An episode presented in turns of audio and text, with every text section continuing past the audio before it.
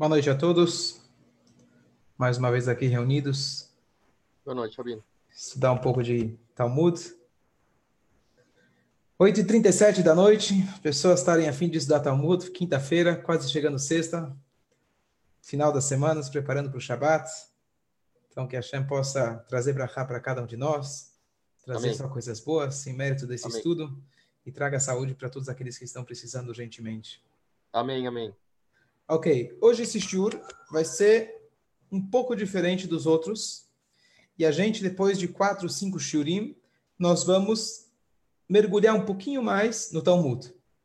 A gente hoje vai ler, possivelmente, uma página inteira do Talmud.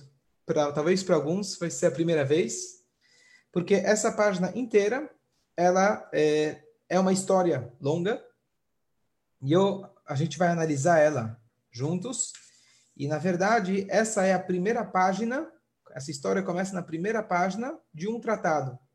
E esse é o tratado de Avodazará. Avodazará é idolatria. Temos um tratado inteiro que ele trata sobre os vários tipos de idolatria, punições, etc. E logo no início, essa Gemara traz para a gente uma história fantástica, que é uma história que ocorreu nos céus. O resumo da história é que os povos, eles vão chegar para Deus, Deus vai estar sentado segurando uma Torá, e cada um dos povos, isso será quando Mashiach chegar, na verdade, os povos eles vão falar, olha Deus, é, a gente foi gente boa com os judeus, a gente merece. E no fundo, no fundo, não era nada disso. E a gente vai ver o diálogo que Deus tem com eles. E no final das contas, Deus vai mostrar a resposta à pergunta que muitos fazem: por que você escolheu esse povo? que, que eles têm de especial, o que, que eles têm de diferente? E aqui nós vamos encontrar a resposta. Eu vou compartilhar a tela com vocês. Espera aí.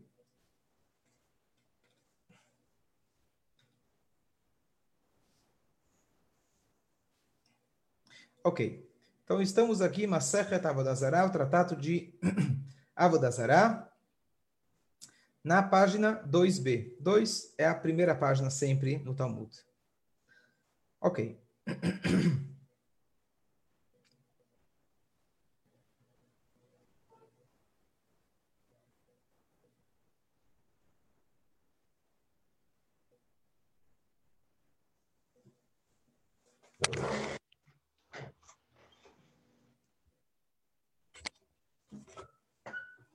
Ok. Darash Rabi Hanina Bar Papa. A Gemara cita interpretações homiléticas do versículo que foi discutido anteriormente. Todas as nações estão reunidas e os povos se reúnem. Quem entre eles pode declarar? Opa, desculpa, aqui. Rabi Hanina Bar Papa ensinou, e alguns dizem que era Rabino Simlai. No futuro, o santo bendito seja, vai trazer um rolo de Torá e colocá-lo em seu colo e dizer: qualquer um que se envolveram em seu estudo, deve, venha e receba sua recompensa. Então, futuramente, diz o Talmud, Deus, ele vai segurar uma Torá e ele vai anunciar: quem estudou esse livro, vem aqui comigo e venha receber sua recompensa. Você sabe que quando você fala que vai ter prêmio, de repente faz fila. Então, os povos fizeram uma fila. A primeira pergunta é: Deus estava segurando um rolo de Torá. Por que, que os povos iriam fazer uma fila? Se Deus está oferecendo prêmio para quem se inscreveu, ele sabe que eles não se inscreveram. Ele sabe que eles não compraram a rifa e nunca estudaram a Torá. Então, essa é a primeira pergunta que já surge nessa passagem do Talmud. Imediatamente, as nações do mundo vão se reunir juntos e estão misturados uns com os outros. Como diz o Passuca, eu vou pulando um pouquinho.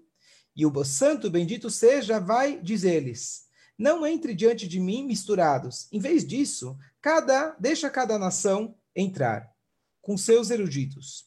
Então o que acontece? Já explicando. Então aqui o Talmud está dizendo: Deus falou, estou distribuindo sorvete, estou distribuindo chocolate. Todo mundo pula em cima e vira aquela bagunça, aquela multidão. E Deus fala: não, não, não, vamos organizar aqui, vamos fazer uma fila.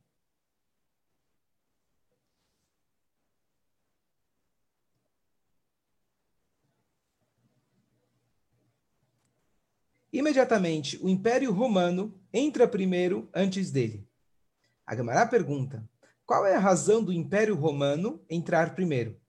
Então vamos aqui dar uma pequena explicação. O que, que significa o Império Romano? Estamos falando aqui uma descrição do que vai acontecer como se fosse que já aconteceu. Só aqui já dá uma dica para a gente como funciona essas passagens do Talmud que a gente vem estudando, que elas são homiléticas, ou seja, não são para ser apenas interpretadas literalmente, mas com certeza nessa passagem tem lições incríveis para o nosso dia a dia. Então, o que, que ele está dizendo? Que os povos se juntaram para poder receber, fizeram ah, uma fila para poder receber a recompensa por ter estudado esse livro, esse rolo que estava na mão de Deus, e o primeiro a entrar é Roma. Então, é obviamente, não se refere aqui ao rei de Roma literalmente, mas cada país, isso é uma coisa interessante da gente saber, tem o seu é, SAR, o seu ministro espiritual. O Brasil tem o seu ministro. Cada país, Israel tem seu ministro e assim por diante. Então, o anjo encarregado de Roma, ele foi o primeiro a entrar e falar com Deus.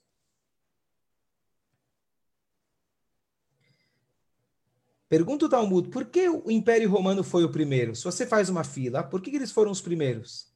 É porque o Império Romano é o mais importante de todas as nações. E aí ele prova para a gente dos versículos. Então, aqui é uma coisa importante para a gente entender. A Gemara continua, espera um instante. E aqui a Gemara pergunta e por que o que é primeiro, por que o mais importante vai em primeiro lugar? Não sei se alguém já parou para se fazer essa pergunta. O mais importante, o Cohen sobe primeiro na Torá. O mais importante, ele tem o privilégio de ser o primeiro. Por que o mais importante tem que ser o primeiro? Qual que é a vantagem de ser primeiro? A resposta é um pouco óbvia, mas o Talmud dá para a gente duas respostas. Duas respostas. E por que o importante tem que ser o primeiro? Então o Talmud fala: não é conduta adequada do rei ficar de fora esperar o julgamento, seus súditos terminem. Então, aquele que é mais importante não vai ficar esperando na fila. Todo mundo que chega na fila de espera, ele fala: Bom, eu trouxe um bebê. O bebê precisa. Eh, eu conheço esse truque, já usei quando foi necessário. Você pega teu bebê em casa, que tem nada a ver com a história, e você leva ele para você poder cortar fila. Não é uma recomendação geral. Mas você não vai ficar esperando. Então, isso é mais importante. E se desejar, diga, ou seja, uma segunda resposta, por quê? Tá, aqui a segunda resposta eu não vou ler. Mas o que, que eu quero, a Gamara vai explicar depois. Por que, que a Roma, por que, que o rei de Roma é tão importante? Então vamos colocar aqui de novo, repetir a história, ver onde a gente quer chegar. Deus está fazendo um julgamento. Que julgamento que é esse? É o julgamento final. É o julgamento de todos os tempos. Quando terminar esses cinco mil anos, e tanto, de galut, de exílio, finalmente Deus vai fazer o grande julgamento. Aqueles que mereceram e aqueles que não mereceram. Esse julgamento vai ser individual, mas também ele vai ser coletivo. Os povos, ao longo da história, que viveram ao longo da história, também vão ser julgados. Qual é a ideia, qual é a ideia de Mashiach? Mashiach vai trazer a verdade, vai esclarecer para a gente quem era bom de fato, quem não era, quem merecia, quem não merecia. Ele vai esclarecer isso de forma muito clara, de forma muito explícita. Então, esse diálogo aqui está esclarecendo para a gente qual que é o papel de cada uma dessas nações. O que, que eles fizeram ao longo do galuto para a gente? Então, só um pequeno, pequeno parênteses. Quando a gente está falando de Roma, Roma, na verdade, começa na Paraxá da semana passada. Eisav, ele era chamado de Edom, o segundo filho de Jacob, aquele perverso, e ele, na verdade, se chamava Edom, vermelho. Edom, Adom em hebraico, é vermelho o reino de Roma, que foi aqueles que destruíram o segundo templo, que causaram para a gente o exílio, chamado exílio atual, ele se chama, na verdade, Edom. Edom se refere especificamente a Roma. Então, é importante a gente entender qual que é a característica de Roma, porque nós vivemos hoje, e todo mundo sabe que a gente sofreu muita é, é, é, é influência dos romanos, na, inclusive na nossa literatura, na nossa cultura e etc., e é, eles realmente, como o Talmud vai falar depois, eles tiveram uma influência no mundo todo. Então é importante a gente entender qual é a essência dos romanos para que a gente possa saber lidar com os romanos que estão no nosso dia a dia. como eu falei, aqui a gente vai começar a se aprofundar e ler bastante do Talmud. Espero que vocês curtam. O santo bendito seja ele, disse-lhes: Tolos do mundo, você está tentando me enganar? Tudo que você fez. Espera aí, desculpa. Espera, eu pulei um pouco. Tá.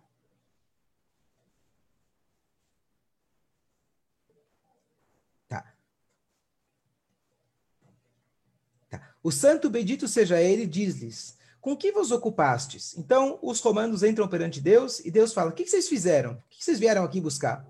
Eles dizem diante dele em resposta: Mestre do universo, estabelecemos muitos mercados, construímos muitas casas de banhos e aumentamos muito prata e ouro. E fizemos tudo isso apenas para o bem do povo judeu, para que eles fossem livres para se envolver no estudo da Torá. Olha a cara de pau deles. Aqueles que destruíram nosso templo, aqueles que dizimaram nosso povo, a rebelião de Bar Korva que teve depois, fomos oprimidos, reprimidos pelos romanos. Eles proibiram Tufilin, Brit Milá, cumprimento da Torá, estudo da Torá, mataram brutalmente Rabi Akiva e muitos outros. E aqui eles chegam e falam: Olha, Deus, a gente merece, a gente entrou na fila aqui, viemos receber o troco, viemos receber a recompensa. E o que, que nós fizemos? Então, conforme a explicação, eles falam: a gente fez muitos mercados, ou seja, a gente fez a economia girar. A gente construiu casas de banhos, a gente trouxe conforto, a gente trouxe muito prata e ouro. Então, isso a gente fez para que os judeus tivessem mais comodidade. O santo, bendito seja ele, diz-lhes: Todos do mundo, vocês, está tent vocês estão tentando me enganar? Tudo que vocês fizeram foi para suas próprias necessidades. Vocês estabeleceram mercados para colocar prostitutas neles. Vocês construíram banhos para seu próprio prazer. E quanto à prata e o ouro, que alegam ter aumentado, é meu. Como está escrito, minha, pra, minha é a prata, o meu é o ouro, diz o Senhor dos Exércitos. Bom, então, esses já não deram certo. O Império Romano sai e o Império Persa entra depois deles. Ou seja, eles não tinham nada que tirar de Deus. E ainda assim, os persas, que também foram aqueles que nos eram os nossos, é, é, éramos súditos dos persas, a história de Purim, tá certo? Era na Pérsia. Então eles também subjugaram o nosso povo. E eles entram depois do, dos romanos. Bom, e ele vem porque ele é em segundo lugar. E aqui a Gamara explica que eles são em segundo lugar de importância. Bom, e aqui eles falam o seguinte: esses são os persas que são comparados a um urso como eles comem e bebem, grandes quantidades como faz um urso, e eles são carnudos como um urso, e eles crescem seu cabelo longo como fazem um urso. E eles nunca descansam como o urso, que está constantemente se movendo de um lugar para o outro. Esses são aqui a característica dos parsim, dos persas. Eu vou ler mais um pouco e a gente vai fazer uma análise. O santo bendito seja ele, diz-lhes: Com que vos ocupastes? Eles dizem diante dele em resposta: Mestre do universo, construímos pontes, conquistamos muitas cidades e lutamos em muitas guerras. E fizemos tudo isso apenas para o bem do povo judeu, para que eles se dedicassem ao estudo da Torá. O santo bendito seja ele, diz-lhes: Tudo o que fizeste, o fizeste para as tuas próprias necessidades. Vocês estabeleceram pontes para coletar impostos de todos aqueles que passam por elas. Vocês conquistaram cidades para usar seus residentes para trabalhos forçados. E no que diz respeito a lutar nas guerras, eu travo as guerras e seu sucesso vem de mim. Ok. Então aqui nós temos o primeiro diálogo. Quem estuda essa passagem do Talmud vai falar que coisa mais bizarra. Deus senta para falar todos aqueles que todos aqueles que é, estudaram a Torá venham receber seu mérito. Quem você espera que vai entrar na fila? A Hannah Gittel, a Daisy, o Jaime, a Karen, a Letícia e o Rubens, Menachem Mordechai, Rafa, Ruth, Melina, eles vão entrar na fila. Nove horas da noite estão estudando Torá, Mashiach vai chegar, vocês vão entrar na fila. Agora você espera que os nazistas alemães vão entrar na fila? Você espera que aqueles que destruíram, dizimaram nosso povo, vão entrar na fila para receber o presente por ter, por ter é, é, é, propagado e estudado a Torá? Muito estranho esse Talmud. Então, aqui vem uma história, vem uma explicação, um comentário muito bonito, que aqui já tem uma lição muito grande para a gente, muito interessante. Se a gente for olhar na resposta de Deus, olha que interessante. O bendito, é, o santo bendito seja ele, diz isso. É, espera aqui.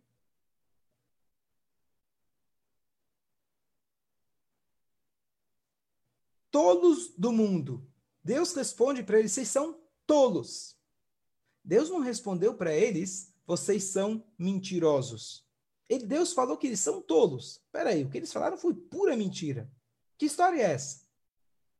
Então aqui tem um, já uma lição muito incrível, muito bonita. Por que será que Deus colocou os romanos nesse momento na história? Por que será que os persas apareceram naquele momento da história? Por que será que Deus permitiu que eles destruíssem o templo?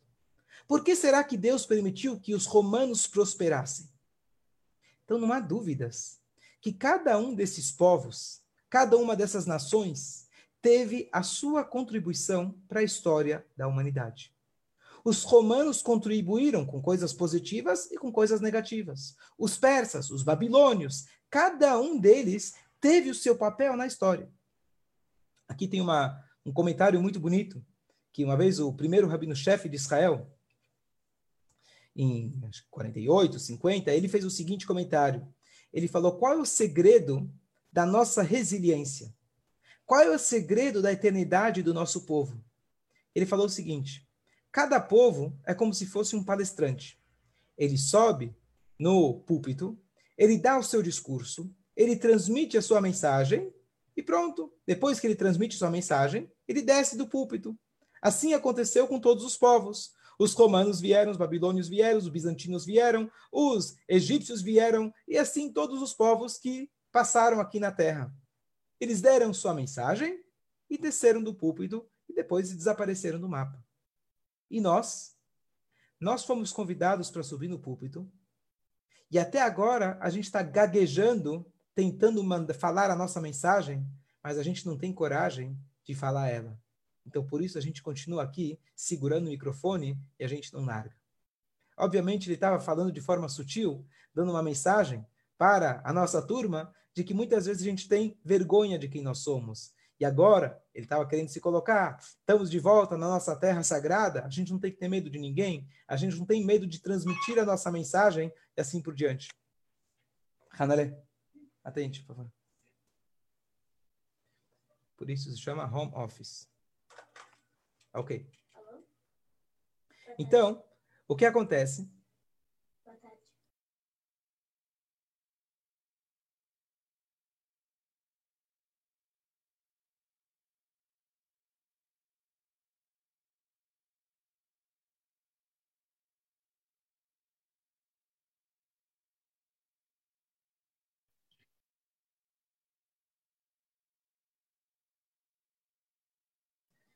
Ok, desculpa.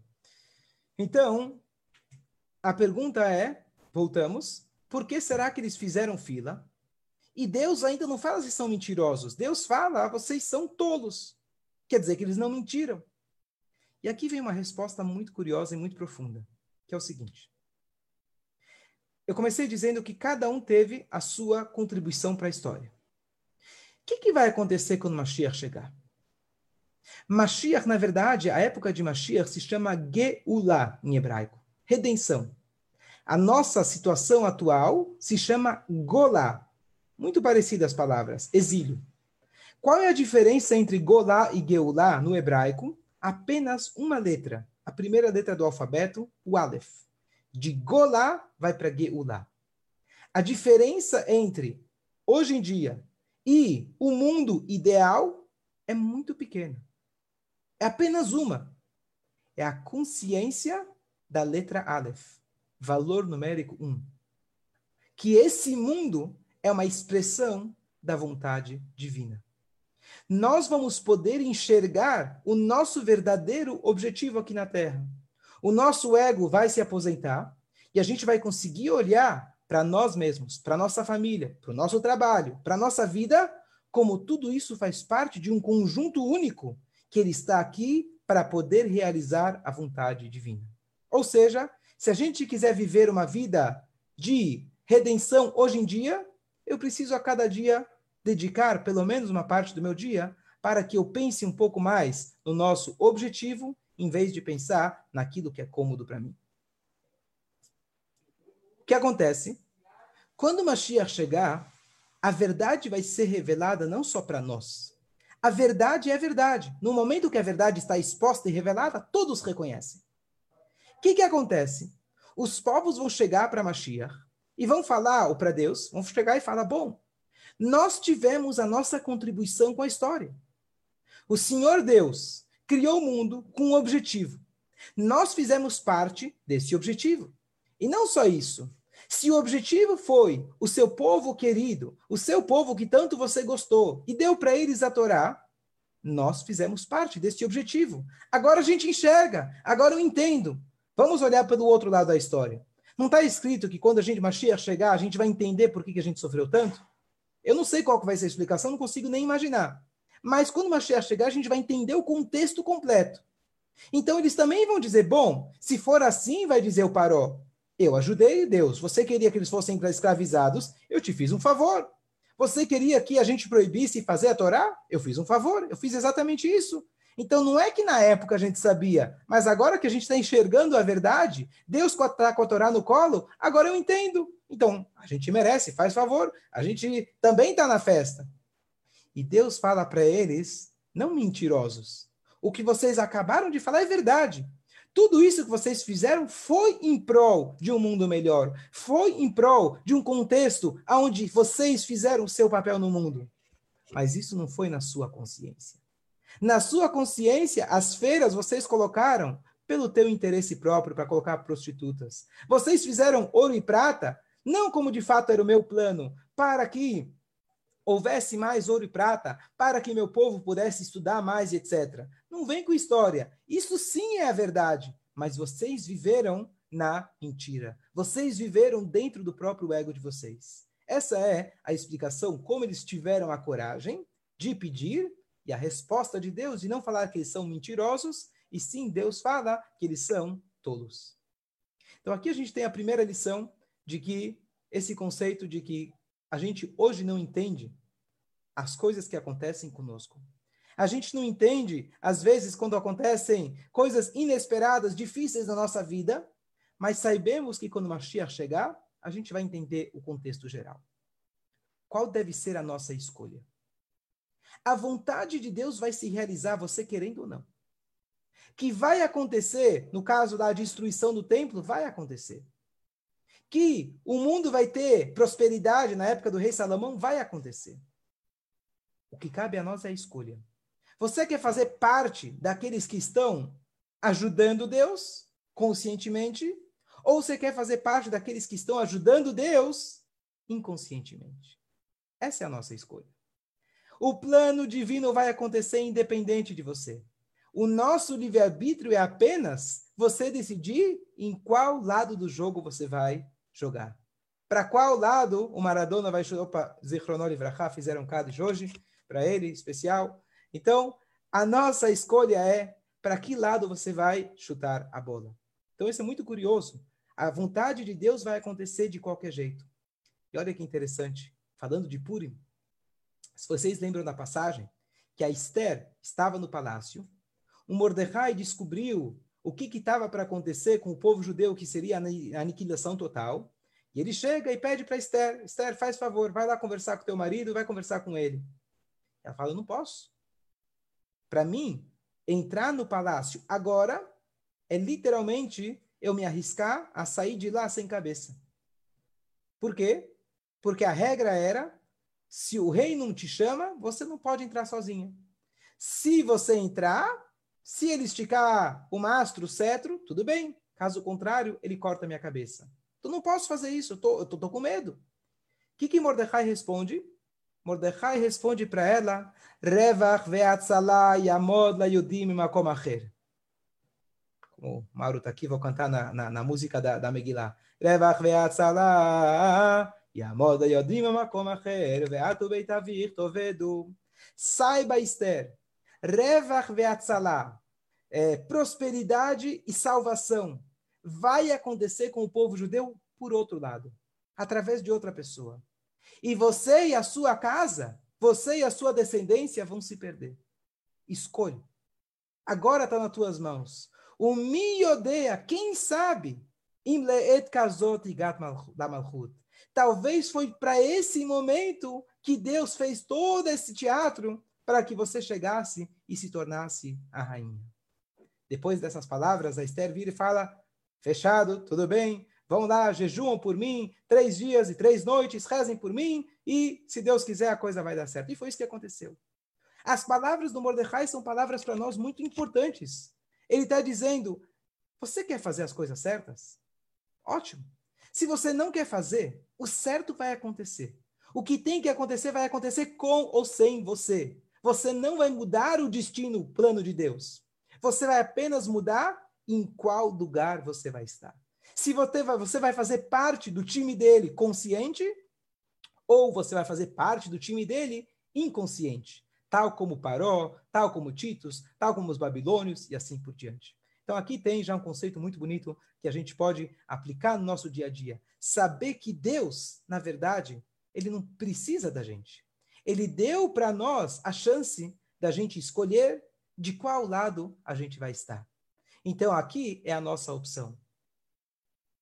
Vamos continuar aqui mais um ponto muito bonito da Guimarães.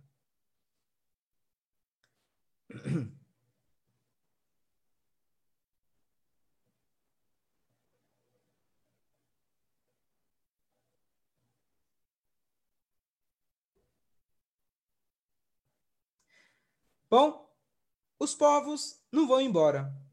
As nações dirão diante de Deus: Mestre do universo, você nos deu a Torá e nós não, não, não, não a aceitamos? Já que nunca recebemos a Torá, por que estamos sendo julgados por não cumprir as suas mitzvot? Então aqui a Gamara está perguntando: peraí, os, os, os povos estão indagando e, e, e, questionando Deus. Fala, peraí, se você desse a Torá para a gente e nós não tivéssemos cumprido, você podia não dar para a gente mérito mas você não deu nem chance para a gente. Se você achar, desse chance para a gente, talvez a gente teria feito, e feito muito bem. E Agmará refuta isso. Por quê? Porque, na verdade, Deus ofereceu a Torá para todos os povos. E essa passagem é aquela que deu origem à famosa, famosa, talvez a piada mais famosa do povo judeu, que Deus ofereceu a Torá para todos os povos, eles falaram que não, o povo judeu perguntou quanto custa, eles, Deus falou que é de graça, e daí, então eles falaram, manda duas tábuas. Mas a origem do Midrash é de que Deus de fato ofereceu para todos os povos. E eles perguntaram o que estava escrito, Deus expôs para eles e eles recusaram. Então, não é que eles não tiveram a oportunidade. E diz Rabi Hanan, isto ensina que o santo bendito seja ele levou a Torá para todas as nações, e aqueles que falavam todas as línguas, como os edomitas em Seir, os ismaelitas em Paran, mas eles não aceitaram isso. Até que ele veio ao povo judeu, eles aceitaram. Bom, tudo bem. Diz o povo, dizem os outros povos,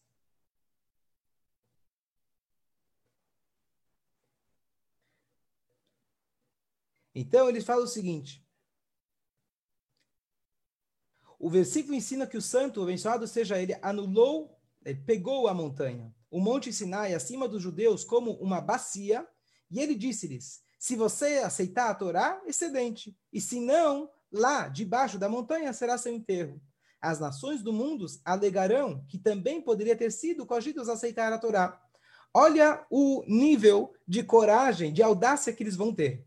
Eles vão falar para Deus: peraí, você não ofereceu para a gente a Torá. Deus fala: eu ofereci para vocês a Torá. Então, não, você não forçou a gente a fazer a Torá. Ah, peraí. E os judeus, eu sim forcei. Eles estão querendo, de algum jeito, uma vez que eles enxergam a verdade, estão querendo também pegar um pouquinho da Torá. O que, que Hashem fala para a gente? Para eles, imediatamente, o bendito seja ele, diz a eles, as primeiras mitzvot nos deixarão ouvir a verdade. O que, que significa isso? Deus vai provar para eles o seguinte, eu dei para vocês, povos, sete leis. As leis são as leis básicas que Deus passou para Adão, para Noé e depois repetiu para Moshe Rabbeinu no Sinai. De que nós devemos, todos os povos devem acreditar num Deus único, não podem blasfemar, não podem roubar, não podem matar, não podem assassinar, não podem comer parte de um animal que foi cortado enquanto estava vivo, tem que estabelecer corte de justiça em cada cidade, sete leis básicas para toda a humanidade, que cada um deve cumprir. E vocês nem essas sete cumpriram. Vocês estão querendo receber as 613? Vamos ver aonde esse diálogo vai chegar. E aí ele prova que eles realmente não cumpriram.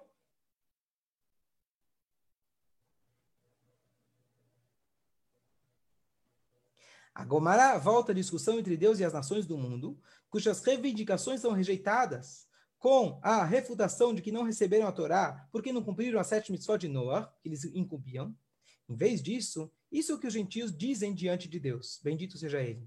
Mestre do universo, conta ao povo judeu que aceitou a Torá. Onde está a evidência que eles cumpriram as mitzvot? Aqui vai ficar um pouco uma, um diálogo agora um pouco mais quente.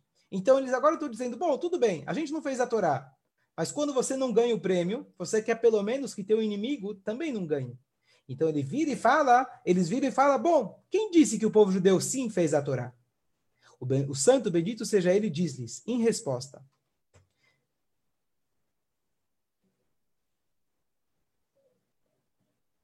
E Deus fala, aqui está, o Google, o Google não, às vezes não traduz exatamente. Então Deus fala, eu vou testemunhar.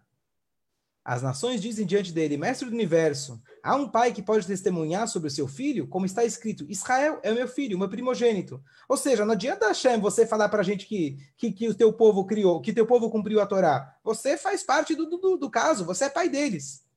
Então, Deus ele fala, olha que interessante, Deus ele se coloca no diálogo, tudo bem, eu não sirvo, o santo bendito seja ele, disse-lhes: O céu e a terra testemunharão sobre que eles que cumpriram a Torá em sua totalidade. Ou seja, Deus falou: os céus e a terra vêm testemunhar. Tal como expliquei antes, que cada país, cada cidade, cada país tem o seu ministro espiritual, o céu e a terra também têm. Então, deixa o céu e a terra, que estão aqui desde o começo, eles vão contar para a gente o que, que o povo de Israel vem fazendo. E aí, diz a Torá, as nações dizem diante dele, pelo jeito eles estudaram muito o Talmud, as nações, mestre do universo. Neste assunto, os testemunhos do céu e da terra está contaminado por um conflito de interesses. Como se afirma, se a minha aliança não fosse com o dia e a noite, não teria designado as ordenanças do céu e da terra. O que Agmará vai dizer aqui é o seguinte, que quando Deus criou o mundo, ele criou o mundo de forma condicional. E ele falou o seguinte, Yom HaShishi, quem lembra que a gente fala na sexta-feira à noite, o sexto dia, vai Hula Shamaim, etc. Dizem nossos sábios, o que, que significa Hashishi e não Yom Shishi, como se falaria? Hashishi, o sexto dia, é uma alusão, na verdade, não ao sexto dia da criação apenas, e sim a outro sexto dia, que aconteceu milênios depois. No ano 24, 48, 2448 da criação do mundo, no sexto dia do mês chamado Sivan, Deus otorgou os dez mandamentos, a Torá, para o povo judeu. Diz aqui a Gemara interpretação. Deus diz para o céu e a terra: vocês todos estão aqui condicionados ao que vai acontecer lá na frente. Se o povo receber a Torá, então vocês estão garantidos. Vocês vão poder continuar a existir. Se eles recusarem a Torá, então é como se fosse que nem criado vocês foram. Então, dizem os, os, os, povos do mundo, pelo jeito estudaram muita Torá, muita Gemara, muito Talmud, eles chegam e falam para Deus, espera aí, o céu e a terra, eles são contaminados. Por quê? Porque eles querem que o povo judeu cumpra a Torá. Porque se eles não cumprirem a Torá, eles vão ter que ser destruídos. Então, eles não servem como testemunha para Deus. Aqui só um comentário interessante, que a gente vê esse tipo de diálogo em alguns momentos, inclusive na criação do mundo. Deus vira para os anjos e fala: Vamos criar um homem? Por que vamos criar o homem? Cria sozinho, Deus precisa de alguém. Mas aqui dizem nossos sábios a, a humildade que Deus ensina para a gente. É claro que Deus não precisa ter diálogo com ninguém. Esse diálogo está mais do que tudo uma lição para nós de como a gente tem que ter mesmo que a gente tenha razão, mesmo que a gente sabe toda a verdade, que é impossível, que não somos Deus, nós temos que ter o diálogo, nós temos que ter a paciência, nós temos que dar a explicação, claro, dentro do contexto, depende aonde, aonde como, mas a gente tem que, tem que dar margem, tem que dar espaço para os outros também. Independente se você é Deus ou não, você tem que dar esse espaço. Continuam os povos dizendo: Em vez disso, o santo bendito seja ele, diz às nações. Sabe o quê? Que as testemunhas venham de entre vocês e, e testifiquem que o povo judeu cumpriu a Torá em sua santidade. Deixa Nimrod, que era o rei, e testificar sobre Abraham que ele não se envolveu na adoração de ídolos. Deixe Lavan, nessa semana, a gente lê na Torá, vir e testificar sobre Jacó, testemunhar, eu acho, sobre Jacó, que ele não é suspeito de roubo. Deixa a esposa de Potifar vir e tes testemunhar sobre José, que ele não é suspeito com relação ao pecado de adultério. Que Nabucodonosor venha. Eu espero que vocês conheçam essa, essas histórias. Aqui a primeira história, quando Avram era pequeno, ele foi jogado pelo Nimrod numa fornalha, porque ele estava destruindo as idolatrias. E ele então sobreviveu. Lavan, essa semana, era o sogro de Jacó, tentou enganar ele muitas vezes, mas o Jacó, Yaakov, continuou sendo extremamente honesto. A esposa de Potifar queria queria é, violar Yosef, e ele, contudo, ele ficou, é, se chamou Yosef Atzadik, ele ficou forte naquele, naquele teste. Quando Nabucodonosor, da Babilônia, vem e testemunha sobre Hanania, Mishad e Azaria, que eles não se prostraram diante de uma imagem de escultura. Nesse, nesse episódio, o rei queria que eles se prostrassem para a imagem. Eles, na verdade, eram amigos de Daniel, profeta Daniel, aquele das jaulas dos leões o Nabucodonosor ele fez, na verdade, uma grande estátua, se eu não me engano, era dele mesmo, depois que ele eh, destruiu o templo. E ele ficou sabendo que esses três judeus não estavam se ajoelhando para a estátua. Então ele chamou eles e eles foram até lá. E eles falaram: a gente não vai, a gente não vai se prostrar. E o que, que ele fez? Ele fez a mesma coisa que o Nimrod tinha feito com Abraão, jogou os três na fornalha e eles, milagrosamente, historicamente, foram salvos e Deus protegeu eles. Deixe Dariaves vir e testificar sobre Daniel que ele não negligenciou a sua oração. Daniel viveu na época da Dariaves, a história à parte, e aqui ele vai continuando todas as histórias, eu vou passar um pouco para frente. E agora, bom, ainda assim eles não ficaram satisfeitos. E Deus ele fala: os gentios dizem diante, dele: Mestre do universo, dê-nos a Torá novamente, cumpriremos, cumpriremos suas mitzvot. Então presta atenção. Vocês tiveram 5 mil anos ou 3 mil anos para cumprir mitzvot, para cumprir a palavra de Deus, vocês não quiseram. Agora chegou Mashiach, agora vocês descobriram a, a verdade. Deus, dá para a gente também. O que, que se fala para ele? Too late. Tarde demais. Mas a gente vai ver como Deus ele foi extremamente bondoso. E Deus fala para eles, todos do mundo, vocês acham que podem solicitar isso? Aqueles que se esforçam na véspera do Shabat, comerá no Shabat. Ou seja, se você não cozinha na sexta, não tem como você comer na sexta-feira à noite, não pode cozinhar no Shabat. Então, se você não se esforçou na véspera do Shabat, Mashiach, ele se refere ao sétimo milênio, não que ele vai esperar até lá, mas será o grande Shabat. Se você não se esforçou durante os anos, do, do os milênios que teve durante o exílio, o que, que você quer agora? Bom, mas mesmo assim, Deus deu às nações a oportunidade de cumprir o mitzvah. Olha, aqui a parte, o punchline, a parte mais interessante. Então Deus refutou todas os, Deus refutou todos os argumentos deles. Vocês não merecem a Torá. Vocês não merecem nem o mérito do estudo da Torá. Mas Deus fala, sabe o quê? Eu vou fazer para vocês um último teste. Eu vou dar para vocês um último teste. E nesse teste a gente vai entender a diferença que o nosso povo expressou diferente dos outros povos. Olha que interessante.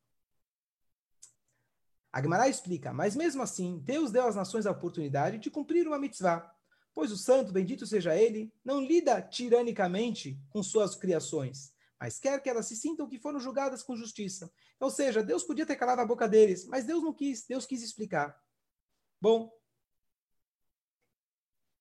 e aí, tudo bem, imediatamente, todos gentios vão levar materiais e construir uma açúcar em cima de seu telhado, seu teto. E o bendito seja ele, porá sobre eles o calor do sol na estação de Tamuz, ou seja, o verão, e cada um que está sentado em sua açúcar será incapaz de suportar o calor. E ele chutará sua açúcar e partirá. Como está declarado, quebraremos suas ataduras e joguemos fora de nós as suas cordas.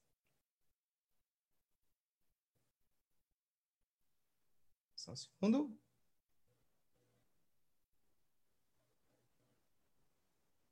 mas você não disse que o santo bendito seja ele não trata tiranicamente as suas criações? Agmará responde: Isso não é considerado lidar tiranicamente com os gentios, porque para o povo judeu também há momentos quando a estação de Tamuz se estende até o festival de Sukkot, ou seja, o verão. Em tais anos, sentar-se na Sukkah lhe causa sofrimento. Agmará pergunta: Mas Rava não diz que quem sofre na Sukkah está isento de cumprir a mitzvah de Sukkah? E nessas circunstâncias, até mesmo o judeu tem permissão de deixar açúcar. Se sim, por que os gentios, gentios são, são criticados por partir? Agmará responde: concedido que a pessoa está isenta de cumprir a mitzvah e tem a permissão para deixar a sua açúcar, mas deve chutar? Agmará retoma sua narração, imediatamente o santo bendito seja ele, senta-se, zomba daqueles gentios, ou seja, ele ri deles como se afirma, etc. Ok. E aqui conclui a nossa parte que a gente está estudando. Então, o que, que acontece? Qual foi o último episódio, a gota d'água, que Deus mostrou que ele julga com justiça? Então, Deus ele fala o seguinte: vocês querem tanto ser judeus? Vocês queriam tanto fazer a Torá? Vamos fazer um teste. Eu vou pegar uma mitzvah fácil. Ele fala que é fácil porque a mitzvah não tem muito custo. O que, que significa não tem custo? Custa para construir. Mas uma sucá é confortável, é cômodo. Você pode usar ela em Sukkot, mas você pode usar ela durante o ano como um lugar para você sair para se refrescar. Então, eu estou pedindo para vocês construírem uma coisa que não é absurda. É uma construção dentro, gostosa dentro da sua casa. Da sua casa. Tudo bem? Tudo bem. E aí Deus ele coloca, eles fazem açúcar e Deus coloca o calor. Quem já comeu no açúcar sabe que às vezes está incômodo, às vezes está quente, às vezes está frio, às vezes está chovendo. E aí eles saem da açúcar e chutam o açúcar. E aqui vem o detalhe importante. Bom, o que, que tem de errado? Nós, judeus, até os dias de hoje, se chove na açúcar, a gente está isento da açúcar. Você pode comer dentro de casa. Tem pessoas que são mais rigorosas e comem mesmo assim no açúcar, mas a obrigação, a rigor, na verdade, quem está sofrendo no açúcar, inclusive esse ano coronavírus, se a pessoa estava sofrendo, Deus nos livre, com algum problema, come em casa, não tem problema nenhum. Então, o que você está criticando os outros? E aqui ele fala, essa é a diferença. Se um judeu ele sai da sucá por motivos de força maior, ele sai. Mas ele sai cabisbaixo. Ele não sai chutando açúcar. Ele não sai feliz que ele saiu da açúcar. Esse é, essa é a, a, a gota d'água que termina esse relato aqui no Talmud. Estudando essa passagem, a gente pergunta, no, e o que, que tem a ver comigo? Que, que a gente está aqui estudando há meia hora, 40 minutos sobre essa passagem? Eu acho que aqui tem uma mensagem muito bonita sobre o nosso povo. E ela se conecta bastante com o fenômeno que aconteceu conosco, com o nosso povo, especificamente desde o início dessa pandemia. Quando começou a pandemia, nós fomos obrigados a abandonar as nossas sukkot, as mitzvot que a gente estava acostumado. Para muitos era fazer um Shabat em família. Para muitos ainda era fazer um Pesach em família. Para outros era o hábito de poder ir na sinagoga. Para outros, o hábito de poder estudar numa yeshiva e assim por diante. E todos nós, por motivo de um sol muito forte, que nos tornou impossível da gente continuar nessa sucá, a gente foi obrigado a abandonar a sucá e ir para nossa casa. Ou melhor ainda, trazer a sucá para dentro da nossa casa. E aqui vem a grande pergunta. Como que nós encaramos esses momentos? Será que a gente diz, que bom, agora não preciso mais de sinagoga. Ano passado paguei tão cara a cadeira, esse ano não precisei comprar cadeira. Sentei no sofá da minha casa e não me custou nada. Yom Kippur eu tinha aqui na sinagoga, era difícil, esse ano eu fiquei em casa. Agora eu vou me acomodar.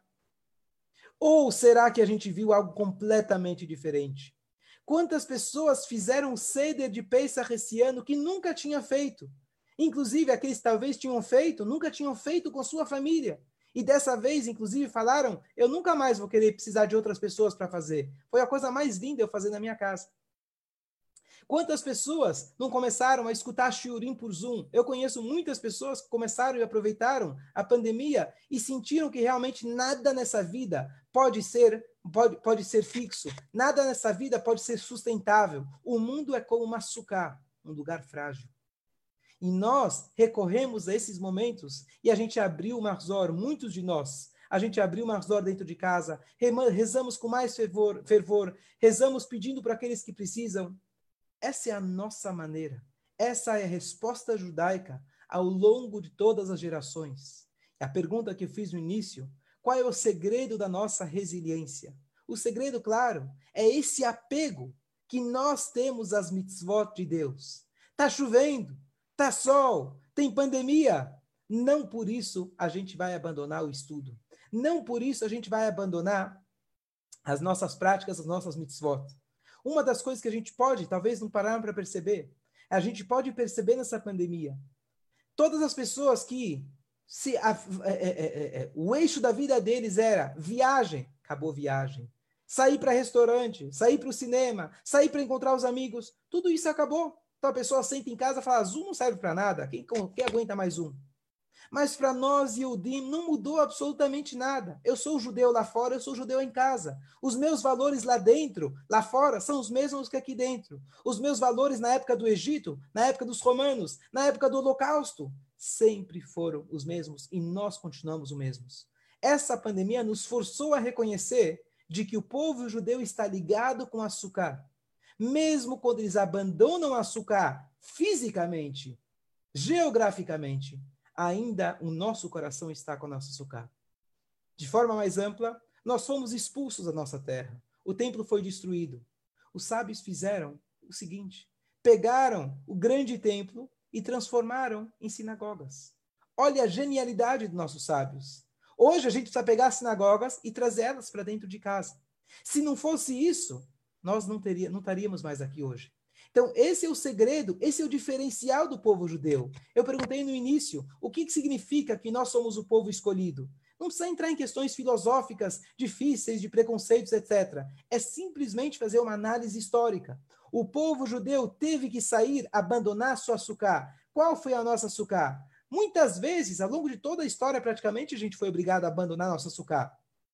Pouco, os poucos momentos de segurança e conforto que tivemos foi na época do rei Salomão. O resto da história foi perseguição, perseguição e perseguição contra todas as, de todas as formas possíveis. E nós ainda estamos aqui porque a nossa cabeça continua ligada no açúcar. Eu tive que sair do açúcar, mas eu não vou chutar açúcar, senão eu vou perder, na verdade, a minha a, a minha identidade. A minha identidade é na açúcar. A minha identidade é eu estar junto com Deus. E esse é o segredo da resiliência, resiliência nossa. E esse é o segredo para que enquanto o Mashiach não chega e segura a Torá no seu colo, para que a gente possa superar todas as dificuldades, especialmente essa que ainda, infelizmente, estamos passando. Da gente lembrar que a nossa conexão com a mitzvah, a nossa conexão com Deus, é isso que nos garante, é isso que nos dá identidade, é isso que nos dá valores absolutos, verdadeiros, e é isso que nos dá prazer e que nos dá a vida.